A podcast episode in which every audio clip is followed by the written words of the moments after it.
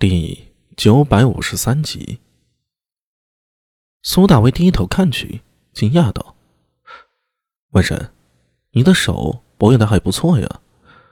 昨天爬了一路的雪山，居然还如此白嫩。滚！谁让你看我的皮肤了？看我手里的东西。”安文生被苏大为的话气得鼻子不是鼻子，眼睛不是眼睛。苏大为也只是开个玩笑。闻言，这才伸手从安文生手里将一枚铜钱大小的事物用两指夹起。这是一枚贝壳，有些老旧，不过造型却挺优美的，白的有些像玉。呃，没看出来呀。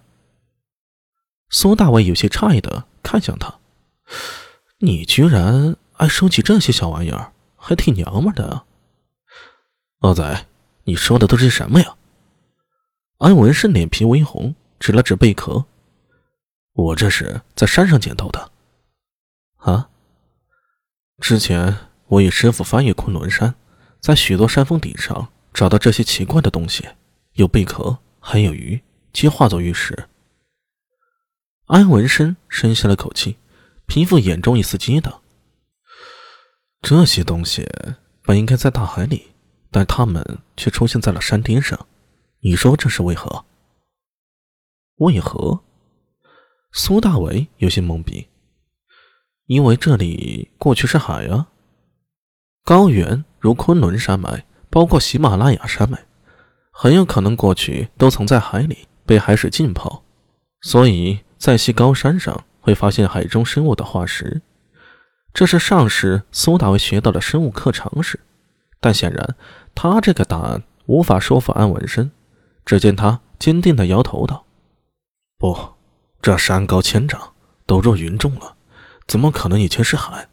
难道你说的是大禹时九州经历的洪水吗？”“呃，这个我不知道，但这些东西啊，原先肯定是在海里的，经过许多漫长的岁月，水退了以后，就留在山上了。”“哼，夏虫不可语冰。”安文生气的甩下一句话，好不容易有丝弹性呢，就这样被苏大为给挫败了。噗嗤，张中传来一声轻笑，李博憋着笑意走了出来，目光怪怪的扫过艾文生和苏大为。他早就醒了，但一直听两人说话没出来，直到实在没憋住笑意啊。苏郎若说海的话，倒也不是不可能。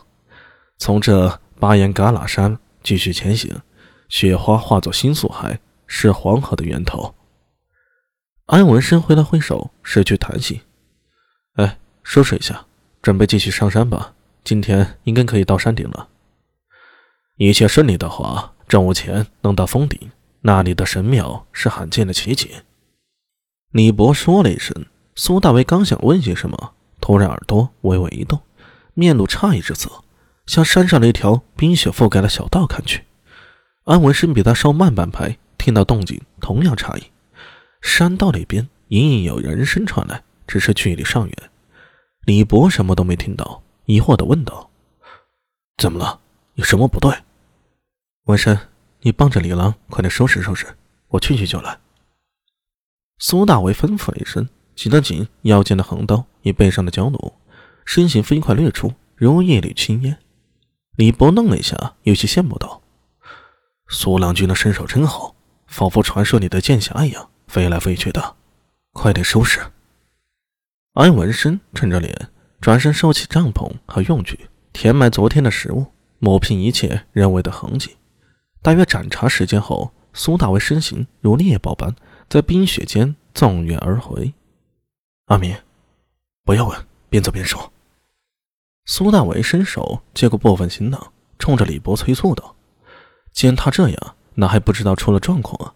李波也不多问了，忙带着头向山上攀爬。